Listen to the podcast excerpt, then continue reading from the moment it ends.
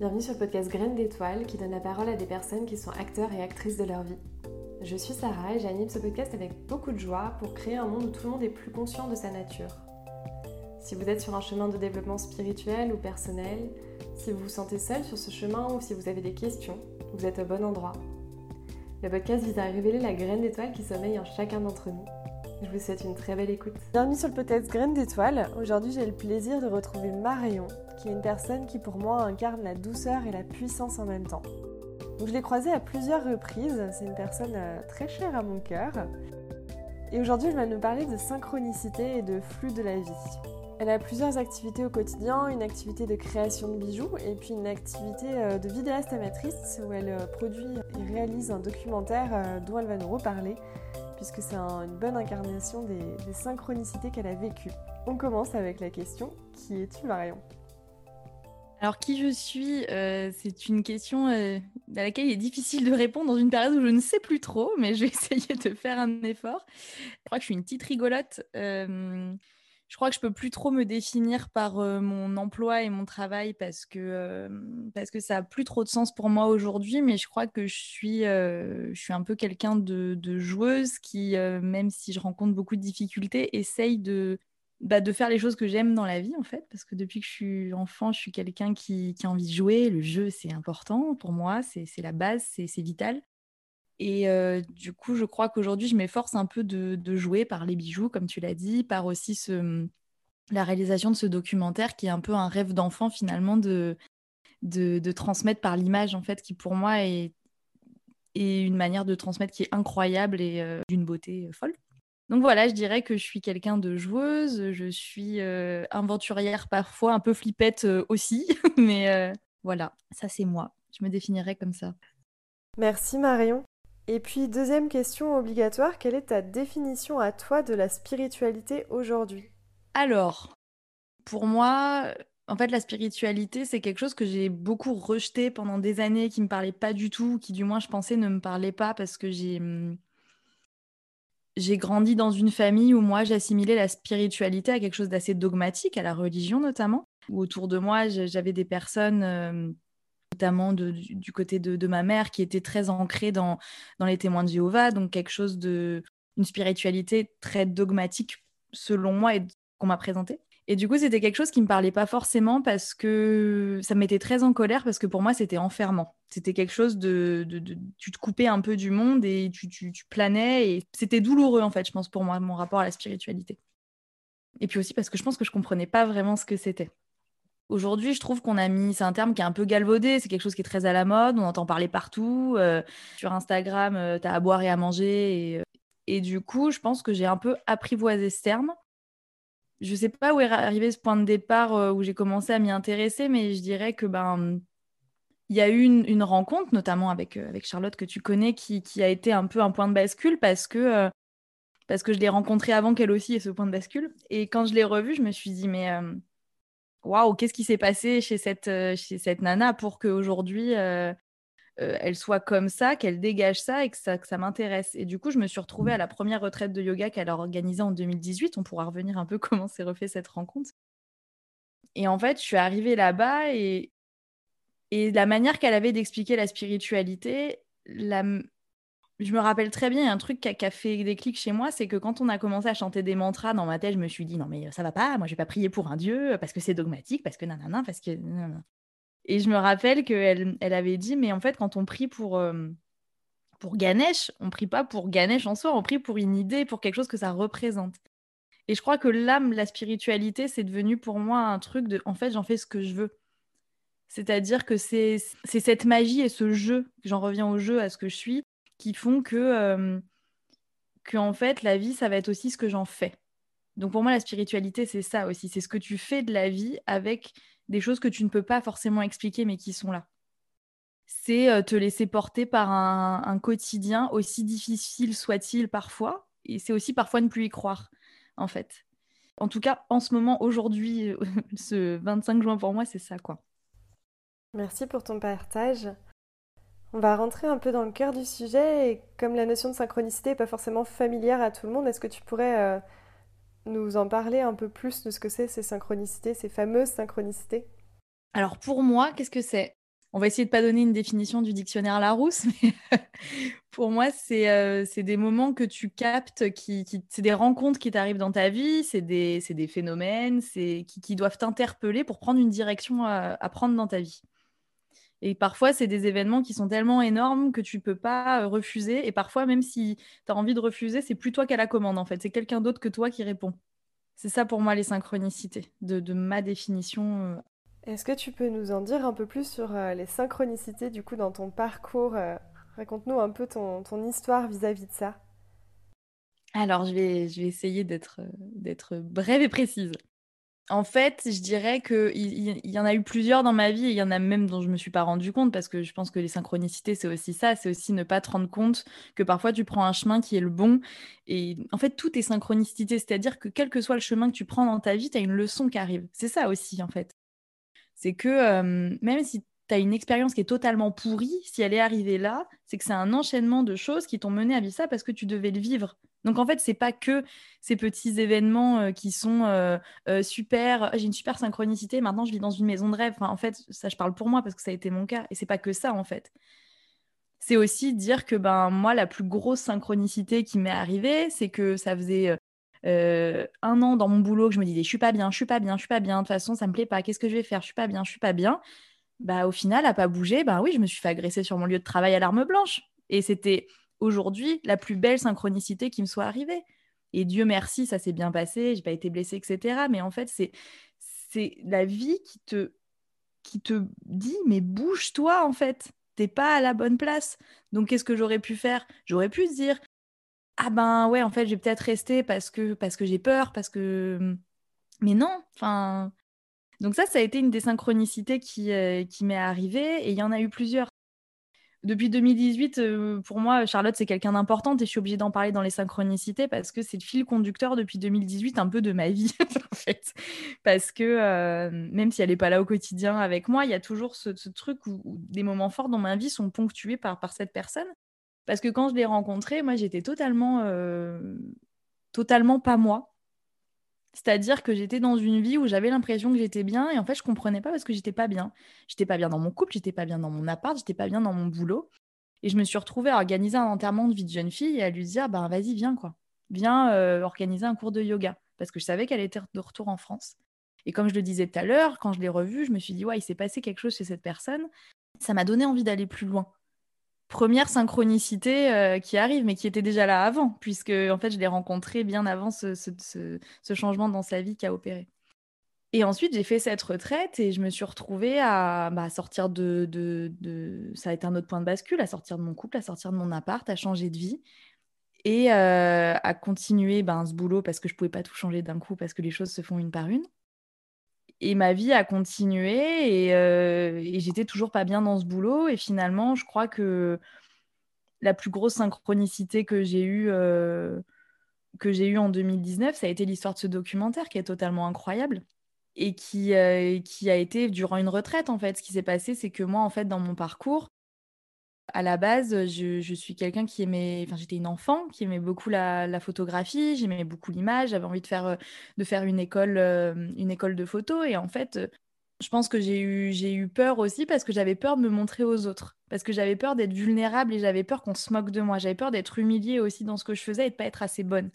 Parce que quand j'ai passé des concours pour notamment les beaux-arts, euh, je me prenais des réflexions de mais ce que vous dites, c'est hyper cliché, nanana. En fait, j'avais pas la connaissance qu'il fallait euh, théorique et j'étais pas une ouf de dessin et j'étais pas une, ouf dans quoi que ce soit. Mais moi, en fait, ce qui était important pour moi, c'était c'était la vision que j'avais du monde. En fait, pour moi, l'art, c'était la manière dont je voyais les choses. C'était de, voir, euh, de voir cette lumière qui passe à cet instant-là et qui fait que la vie est belle. Et, moi, c'est ça qui, qui, qui m'animait.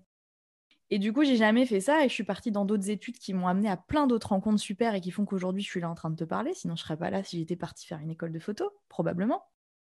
Et finalement, j'ai laissé ça de côté. Et quand j'ai fait cette retraite, je me rappelle très bien l'intention que j'avais posée, c'était que j'étais au fond du trou. Déjà, je pense que c'était un moment de ma vie où j'allais vraiment pas bien et où là, j'avais plus besoin que tout d'une retraite. Et comme par hasard, il restait une place, la vie est bien faite. Et là, euh, l'intention que j'avais posée, c'était moi, je veux transmettre, je veux transmettre de la joie. Parce qu'on reste toujours dans le jeu, évidemment, dans le truc joyeux. Et un soir, à table, quelques jours après le, début de la retraite, je dis à Charlotte, mais attends, euh, ça serait génial de faire un documentaire sur, euh, sur les retraites, sur le parce que je venais de vivre un moment aussi très fort. Lui dire, faudrait arriver à transmettre ce message pour que les gens viennent et n'aient pas peur de ce qui se passe ici, parce que c'est magnifique en fait, c'est que de l'amour, c'est que de la beauté. Je me rappelle très bien, elle m'a, elle m'a regardé, elle était, j'étais assise en train de manger, je sais plus quoi, et elle m'a regardé, elle m'a dit, bah tu sais quoi, c'est toi qui le feras ce documentaire. Et là, il y a quelque chose qui s'est ouvert. Il y a, y, y a, eu cette espèce de vide, ce, ce, vide où en même temps il y a tout, où tu te dis, bon, ben, vas-y, moi je sais pas faire, euh, j'ai pas touché de caméra depuis des années et j'ai une technique très approximative. Je n'ai jamais fait de vidéo parce que la vidéo et la photo c'est pas la même chose. Je sais pas faire de montage, je sais pas cadrer, enfin je ne sais rien faire. Je pense que j'ai à la fois pris ça pour un challenge et à la fois pour me dire mais si tu fais pas ça maintenant, tu ne le feras jamais. Donc c'est maintenant en fait. Et du coup, je me suis retrouvée à dire ben banco, on y va et à être toujours en plus dans ce boulot qui était euh, ultra enfermant pour moi. Donc, j'avais pas encore vécu cette agression sur mon lieu de travail, etc. Et c'est arrivé euh, cinq, euh, quatre mois après. Quatre mois après la retraite, euh, je, quittais mon travail et il fallait s'y mettre à ce docu, quoi. Est-ce qu'il y a des moments où tu as lutté quand même, où, tu as lutté et la vie t'a rappelé que non, il fallait quand même le faire, ce documentaire? Bah bien sûr, et, je lutte encore aujourd'hui en fait, parce que, parce que ce documentaire il est autofinancé. Enfin, j'ai ouvert une boîte à dons sur, sur euh, Litchi, et, sur Litchi, n'importe quoi, sur Tipeee et, PayPal. Mais euh, en fait, la majorité de, de, de, l'argent, c'est moi qui l'avance. Donc je lutte parce que matériellement, matériellement, j'ai pas, je suis pas une grosse production. J'achète mon matériel, je me déplace, je me déplace. Enfin, je prends de mon temps. Donc c'est un temps que j'utilise pour ne pas faire aussi autre chose, mais avec grand plaisir en fait. Donc oui, je lutte. Je lutte parce que je suis quelqu'un qui sait bien lutter. En plus, c'est un peu ma spécialité. Mais euh, je lutte parce que parfois je me dis, mais, euh, mais qu'est-ce que tu fous, Marion, en fait Genre, euh, pourquoi t'es pas en train de bosser et, de penser à ton avenir et à, ton capital et à t'acheter une maison et à faire un prêt pour être tranquille, tranquillisé Ben non, moi je préfère faire un documentaire autofinancé qui a même pas de vocation à être produit ou diffusé pour l'instant. En fait, je vis documentaire au jour le jour. Donc en fait, c'est une lutte avec mon mental. Parce que, parce que finalement, c'est OK, tu es en train de faire quelque chose qui est complètement hors des cases parce que d'une, c'est pas ton métier. Donc du coup, dans la société, euh, si c'est pas ton métier, il faut quand même des diplômes pour faire des choses a priori, même si on avance là-dessus. C'est euh, quelque chose qui me rapporte pas pas d'argent, mais je sais pas. Hum, peut-être l'argent c'est important matériellement, mais en fait ça m'apporte tellement d'autres choses. Moi, je me nourris de ça au quotidien, même si c'est dur. Et c'est très très dur, en fait. Et je crois que les gens se rendent pas compte. C'est sûr que quand tu dis sur Instagram, je fais un documentaire, machin, tu publies ta jolie bande-annonce, euh, c'est génial. Moi, j'ai une gratitude énorme des retours que j'ai eus parce que je m'y attendais absolument pas. Mais en fait, c'est dur. C'est pas parce que euh, tu, postes, euh, tu postes des jolies photos, et c'est ce que disait notamment Annabelle dans ton précédent podcast, que c'est facile. Non, c'est super dur. C'est hyper dur et c'est une lutte quotidienne en fait. J'ai pas le choix parce que j'ai pas le choix parce que, parce que, en fait, quand je me mets devant un ordinateur et que je commence à ouvrir mes fichiers et à voir ce que j'ai filmé, mais je me dis, mais je peux pas. En fait, c'est con, j'ai ça dans la tête, mais j'ai l'impression que je peux pas. Euh, je peux pas laisser tomber. Je peux pas. Ce qui me vient dans la tête, c'est que je peux pas les laisser tomber. C'est ouf, mais j'ai une espèce de. C'est pas que je me sens redevable parce que c'est pas, euh, pas une culpabilité. C'est que j'ai l'impression que j'ai vraiment cette mission de dire attends, il y a des gens qui m'ont fait confiance pour venir filmer des choses qui étaient d'une difficulté à vivre euh, émotionnelle très forte. J'ai pas envie de les décevoir et j'ai envie de faire quelque chose qui, va leur parler. Et puis moi, j'ai pas envie de me décevoir non plus parce que je sais que quand j'ai commencé ça, c'est pas moi qui ai décidé de le faire et que je me sens redevable envers, oui, quelque chose de plus grand. C'est exactement ça. J'ai l'impression que c'est une sorte de, de, de, mission et ça paraîtrait euh, sauveuse de l'univers machin, mais c'est pas du tout ça. En fait, c'est mmh, c'est que j'aime pas le mot dette, mais euh, c'est j'ai quelque chose à accomplir qui va m'apporter quelque chose de beaucoup plus grand quand, quand j'aurai, enfin pas quand j'aurai, mais en faisant ça en fait. J'ai l'impression de servir quelque chose qui, qui est utile et qui va euh, et qui va demain moi m'apprendre énormément de choses même si là, je le vois pas tout de suite. Et c'est ça, en fait, tu fais confiance. C'est-à-dire que là, aujourd'hui, euh, concrètement, sur ce plan très matériel, ça, on pourrait dire que ça m'apporte rien, mais c'est la chose qui m'apporte le plus. Et aujourd'hui, je passe plus de temps à faire mon documentaire qu'à effectivement créer mes bijoux parce que Parce que quand j'allume cet ordinateur et que je commence à monter, il se passe un truc et je peux passer 7 heures et je ne vois pas le temps passer. Ça se sent euh, complètement avec la façon dont tu as d'en parler. Est-ce que tu peux quand même revenir rapidement sur euh, l'objectif documentaire, le contenu? Parce qu'on n'a pas forcément euh, commencé par ça, pour que tout le monde comprenne bien ta démarche. À la base, la, jeunesse de ce documentaire, c'était de se dire bon, ok, je, vais dans ces espaces qu'organise Charlotte, Charlotte Hoffman, euh, et, qu'est-ce qui se passe dans ces espaces-là? Parce que finalement, très rapidement, quand tu, quand tu reviens dans, dans le monde après une retraite, j'aime bien dire ça, quand tu redescends et que tu, euh, tu reprends l'ascenseur, il y a beaucoup de gens qui vont te dire euh, Ah, mais qu'est-ce que tu fais dans ces retraites? C'est quoi Donc tu commences à dire bah, Je fais du yoga, voilà. et, et en fait, je trouvais ça pas forcément juste de répondre ça aussi parce que c'est pas ce qui se passe. Et en fait, il y avait vraiment une envie de démystifier ce qui se passe dans ces espaces, à penser que c'était vraiment. Euh, les gens pensaient vraiment autour de moi que c'était quelque chose de secret. Mais on m'a dit plusieurs fois, mais en fait, t'es dans une secte, machin. Alors que c'est pas du tout ça. Et que il faut bien s'entendre sur le fait que euh, ce qui se passe dans ces espaces, c'est accessible à tout le monde. C'est-à-dire que même si t'as pas de, de problème, on va dire, entre guillemets, en fait, c'est une ouverture sur. Euh, sur une autre vision de la vie. C'est-à-dire que moi, je trouve que depuis que je suis dans ces espaces, j'ai ouvert deux, j'ai l'impression de pouvoir changer de fenêtre d'ordi et de pouvoir changer de vision. Alors souvent, je suis dans ma, je suis dans ma bonne vision de la fenêtre d'avant parce que ben, tu changes pas de vision euh, comme ça, quoi. Mais euh, j'avais vraiment envie de, démystifier ces espaces et de comprendre qu'en fait, derrière, il y a un énorme message de bien-être et de lâcher prise et, j'ai envie de dire d'amour avec un grand A, mais ça paraîtrait euh, très bisounours de dire ça, mais c'est pas ça en fait, parce que des moments d'amour euh, inconditionnel comme ça, on en a tous vécu, qu'on soit euh, sensible à ces moments de qu'on soit sensible à, la spiritualité ou pas en fait. Et du coup, c'était vraiment de démystifier ces espaces, de montrer ce qui s'y passe en restant subtil, d'où le nom du documentaire, parce que ce qui s'y passe en fait, c'est quelque chose qui est qui est pas perceptible par nos yeux, qui est pas perceptible, euh, qui est perceptible par ce, ce, ce sens que qui est l'intuition, qui est le cœur, qui est, quelque chose qui, te, qui te traverse, quoi. C'est ce qui est perceptible quand tu euh, quand tu t'allonges dans l'herbe un soir d'été et qui fait à la fois frais et un peu chaud et que tu es juste à ta place et tu es bien. Enfin, c'est ce truc. C'est un chant d'oiseau, c'est euh, quand tu regardes ton enfant et qu'il est, qu'il est magnifique, quand tu regardes une scène euh, d'un film qui t'émeut, c'est ça en fait que je voulais retransmettre. Et je trouve ça d'autant plus dur que j'ai voulu retransmettre par l'image quelque chose qui difficilement perceptible. Donc en plus, la meuf, elle s'est mis un challenge encore plus dur. elle n'aurait pas pu faire plus simple.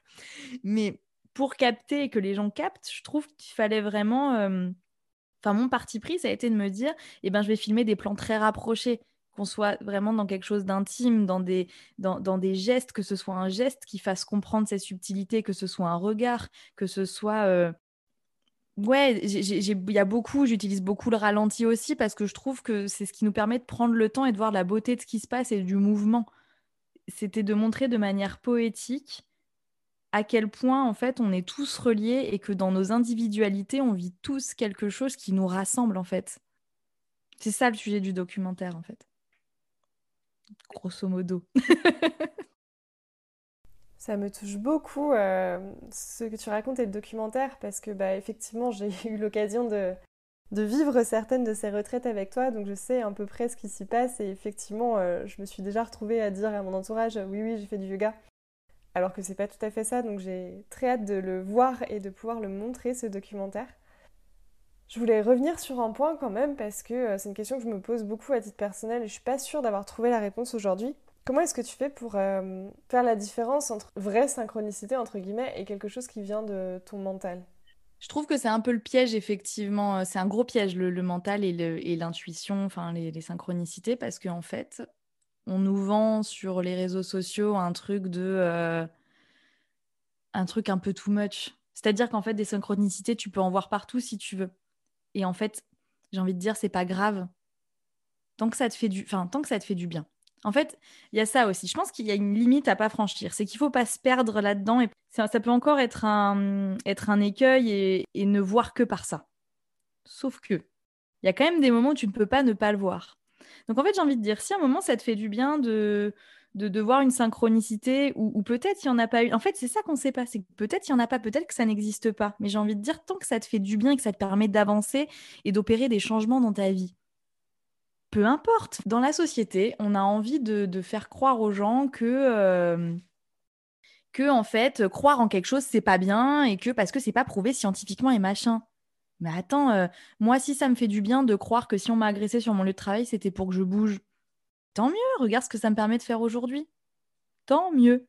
Faut juste pas tomber dans ce truc de les voir partout et de les chercher. Parce qu'en fait, plus tu les cherches, moins, moins ça en est finalement. Le mental, il te, il te coupe des vrais changements de vie que tu as grâce à ces synchronicités. C'est-à-dire que pour moi, quand tu es dans le mental, et tu es forcément à un moment donné quand tu, quand tu rentres dans ces synchronicités, mais si tu as une fraction de seconde et que tu dis, ah ok, euh, peut-être que c'en est une, mais tu sais quoi, je vais laisser ça de côté et je vais laisser, euh, je vais laisser ça à un autre espace qui va s'en charger pour moi et me montrer si c'en est vraiment une. Moi, j'ai un très bon exemple, et c'est la synchronicité la plus dingue, qui est très très personnelle, mais qui me soit arrivée, c'est la manière dont j'ai rencontré mon, conjoint actuel. C'est la synchronicité la plus dingue qui me soit arrivé. C'est-à-dire que, et c'est encore une histoire avec Charlotte, c'est quand même fou, elle est partout celle-là. c'est que euh, je rentre d'un week-end de yoga avec elle. J'étais à Lyon. Je descends monter de la Grande Côte et je passe à peu près 4 heures dans cette rue avant de décider à rentrer chez moi. Je traîne dans la montée de la Grande Côte, machin, et puis, euh, et puis je croise des potes, je reste un peu. Finalement, ils me disent viens à un concert. Finalement, j'ai pas envie. Puis je décide de rentrer chez moi. Et là, je, descends euh, de vouloir prendre mon bus, le C14, à Hôtel de Ville, pour les Lyonnais qui savent. Et là, je croise euh, ce gars et, nos regards se croisent. Et là, il s'est passé un truc qui ne m'est jamais arrivé de ma vie. C'est-à-dire que le temps s'est arrêté, c'est-à-dire qu'on est dans, dans, les films euh, romantiques, de comédie romantique, et le temps s'arrête, et là, nos regards se croisent et on se connaît, alors qu'on ne s'est jamais vu. Et on va se voir et en fait moi je vais le voir et, et je me rappelle très bien je, suis quand même je pense pas être quelqu'un de très perché quand même enfin et peu importe on a le droit d'être perché mais c'est pas la question.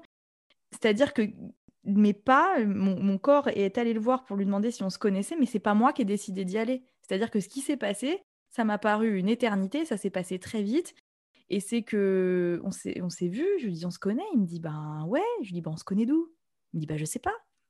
Et en fait, euh, ça a été la plus grosse synchronicité de ma vie parce que aujourd'hui, c'est mon conjoint depuis, euh, depuis presque deux ans. Et en fait, grâce à cette rencontre aujourd'hui, j'ai opéré des changements dans ma vie qui étaient profonds et qui m'ont mené à ce que je fais aujourd'hui. Et, une synchronicité, en fait, si j'avais intellectualisé ça, je me serais dit quoi, en fait, si je m'étais pas laissé porter? Il serait passé quoi? Je me suis dit oui, c'est bon, c'est le hasard, on a dû se croiser une fois là-bas et on a cherché. En plus, le mental est arrivé à un moment donné. Non mais attends, on se connaît d'où? Nanana. Aujourd'hui, on sait toujours pas où est-ce qu'on s'est vu. Alors vous me direz oui, Lyon, c'est petit, vous êtes croisés là. Oui, mais comment ça se fait que deux, deux, personnes comme ça se rappellent, ont cet instant de, de... ça c'est inexplicable, c'est des trucs énormes. Tu peux pas remettre ça en cause et on te dit que c'est le hasard.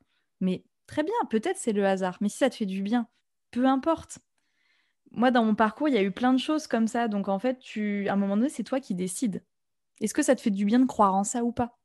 Si ça te fait du bien que tu n'as pas l'impression de t'y perdre, vas-y, en fait. Ça va te permettre d'accomplir des belles choses. Moi, c'est comme ça que je fais la différence, finalement, aujourd'hui. C'est que euh, quand mon mental, il intervient et que je sens que ça me ça, prend, c'est un labyrinthe et que c'est compliqué d'arriver à la signification du truc, je laisse tomber. Et je prends si c'est utile ou pas. Et tu le vois quand c'est quand c'est pas quelque chose qui est, qui est, fluide. Si c'est fluide, euh, ça, hum, bah, c'est fluide, ça, ça y va quoi. C'est simple. Et si euh, ça te, si parce que tu as croisé ce rouge-gorge à 14h14, machin, et que ça te commence, tu vois, à te faire réfléchir, bah, laisse tomber en fait. Bon, comme on essaye de montrer qu'on est tous aussi des graines d'étoiles en chemin, quels sont les espaces où pour toi c'est moins fluide justement euh, aujourd'hui pour toi? Ah bah mon mental, hein, c'est un très bon exemple. Hein. Je, je, lutte avec lui. J'ai pas envie de dire que je lutte parce que euh, il va me le faire payer après, mais je, on, on est serré sur la piste lui et moi là, à se donner des coups de coude. mais euh, non, en ce moment j'ai des, aujourd'hui là, à l'heure actuelle, j'ai des, ouais, j'ai des problèmes de lâcher prise, c'est-à-dire que que je pense que je suis toujours dans cette vision très de. Je pense que j'ai très peur encore aujourd'hui de me dire, mais est-ce que tu est-ce que t'es pas en train de te planter? Je me pose toujours la question, et c'est là que, que, c'est là que les synchronicités sont importantes parce qu'elles te redonnent foi un petit peu sur ce chemin. Pareil, la foi, c'est un terme qui fait un peu euh, flipper, très dogmatique et religieux. Il est galvaudé, on en a fait ce que c'est aujourd'hui, mais chacun met ce qu'il veut derrière. C'est croire, c'est avoir confiance en fait. C'est-à-dire qu'aujourd'hui, je doute, j'ai toujours des petites choses qui viennent me redonner confiance. Et je doute énormément en ce moment. Parce que, euh, parce que est-ce que, c'est, est-ce que ce que je fais, c'est bien? Est-ce que je suis pas en train de me tromper de chemin? Donc en fait, tu te dis, tu es obligé de te dire, quand, quand tu es dans ce que je suis en ce moment, tu es obligé de te dire que même si tu te trompes, bah, tu auras fait quelque chose et il faut un petit peu euh, mettre des œillères parfois et dire, OK, là... Euh, là, on continue, on se pose pas trop de questions parce que en fait, ça va te couper de ce qui est important. Donc je dirais que c'est ça, moi. C'est le doute. Je suis beaucoup, beaucoup habitée par le doute. Énormément. Et même si je trouve ça très bien de douter, parce que ça te permet de toujours être en mouvement et ça te permet de faire des allers-retours et de voir les points où tu as encore besoin de travailler. Mais je dirais que je doute beaucoup et que mon mental me donne du fil à retordre. Je comprends euh, tellement. Est-ce que tu aurais euh, un conseil ou une recommandation peut-être euh, de quelqu'un que tu voudrais voir s'exprimer au sein de ce podcast pour pour les graines d'étoiles qui nous écoutent? Bah, Vu qu'on parle des synchronicités, euh, moi, c'est plus un, c'est un conseil, euh, c'est plus un conseil d'écoute. Je sais pas si c'est ok, un conseil de d'un autre podcast qui est, ça me fait rire parce que c'est un podcast qui est sponsorisé par Mythique. Alors, ça vous fait rire, mais je l'ai trouvé super ce podcast parce que c'est un podcast qui s'appelle Ex, qui est produit par Agathe Le Caron, et euh, c'est un podcast qui parle que d'histoires d'amour extraordinaires. Et je trouve que c'est intéressant parce que c'est pas du tout un podcast sur la spiritualité et tout ça, mais c'est un podcast qui te parle de rencontres de vie qui sont mais des synchronicités incroyables, mais des trucs de ouf. Et je trouve que c'est intéressant parce que ça, ça permet aussi de voir que la spiritualité, pardon, c'est pas un milieu à part où, euh, on gargarise dans son coin, machin, sur, euh, sur des concepts et sur des, intuitions euh, qu'on a tous et toutes. C'est vraiment ancré dans une réalité quotidienne qui, là, est vue par le prisme de l'amour et qui, sont des, expériences de vie totalement folles. Merci pour cette recommandation. Je pense qu'on mettra le, lien ou le, le, nom du podcast, du coup, euh, en dessous de l'épisode pour que les gens puissent le retrouver. Est-ce que tu as un dernier mot à rajouter? Bah merci, euh, merci beaucoup à toi pour, pour cette invitation. un mot à rajouter, ben, c'est un peu, euh, un peu l'hôpital qui se fout de la charité, mais faites-vous confiance en fait. J'adore donner des conseils qui sont difficiles à suivre pour moi, mais en fait, je pense qu'il faut, quand on est au fond, au fond, au fond, au fond du seau, je pense que parfois il faut vraiment euh, rester attentif à ces petites choses qui redonnent confiance. Et en même temps, dans une espèce de détente. C'est un peu quand on se dit Ah, tiens, ça c'est rigolo. C'est à ça qu'il faut faire attention en fait. J'ai adoré enregistrer ce podcast avec toi. J'espère que ça parlera à tous ceux qui nous écoutent. Merci. Merci pour votre écoute. J'espère que cet épisode vous a plu. Si c'est le cas, n'hésitez pas à le partager autour de vous et à le faire connaître. On se retrouve dans tous les cas très bientôt euh, pour un prochain épisode de Graines d'étoiles. Si vous être tenu au courant de, de l'actualité du podcast, vous pouvez me suivre sur Instagram ou bien vous abonner à votre plateforme d'écoute. À très bientôt.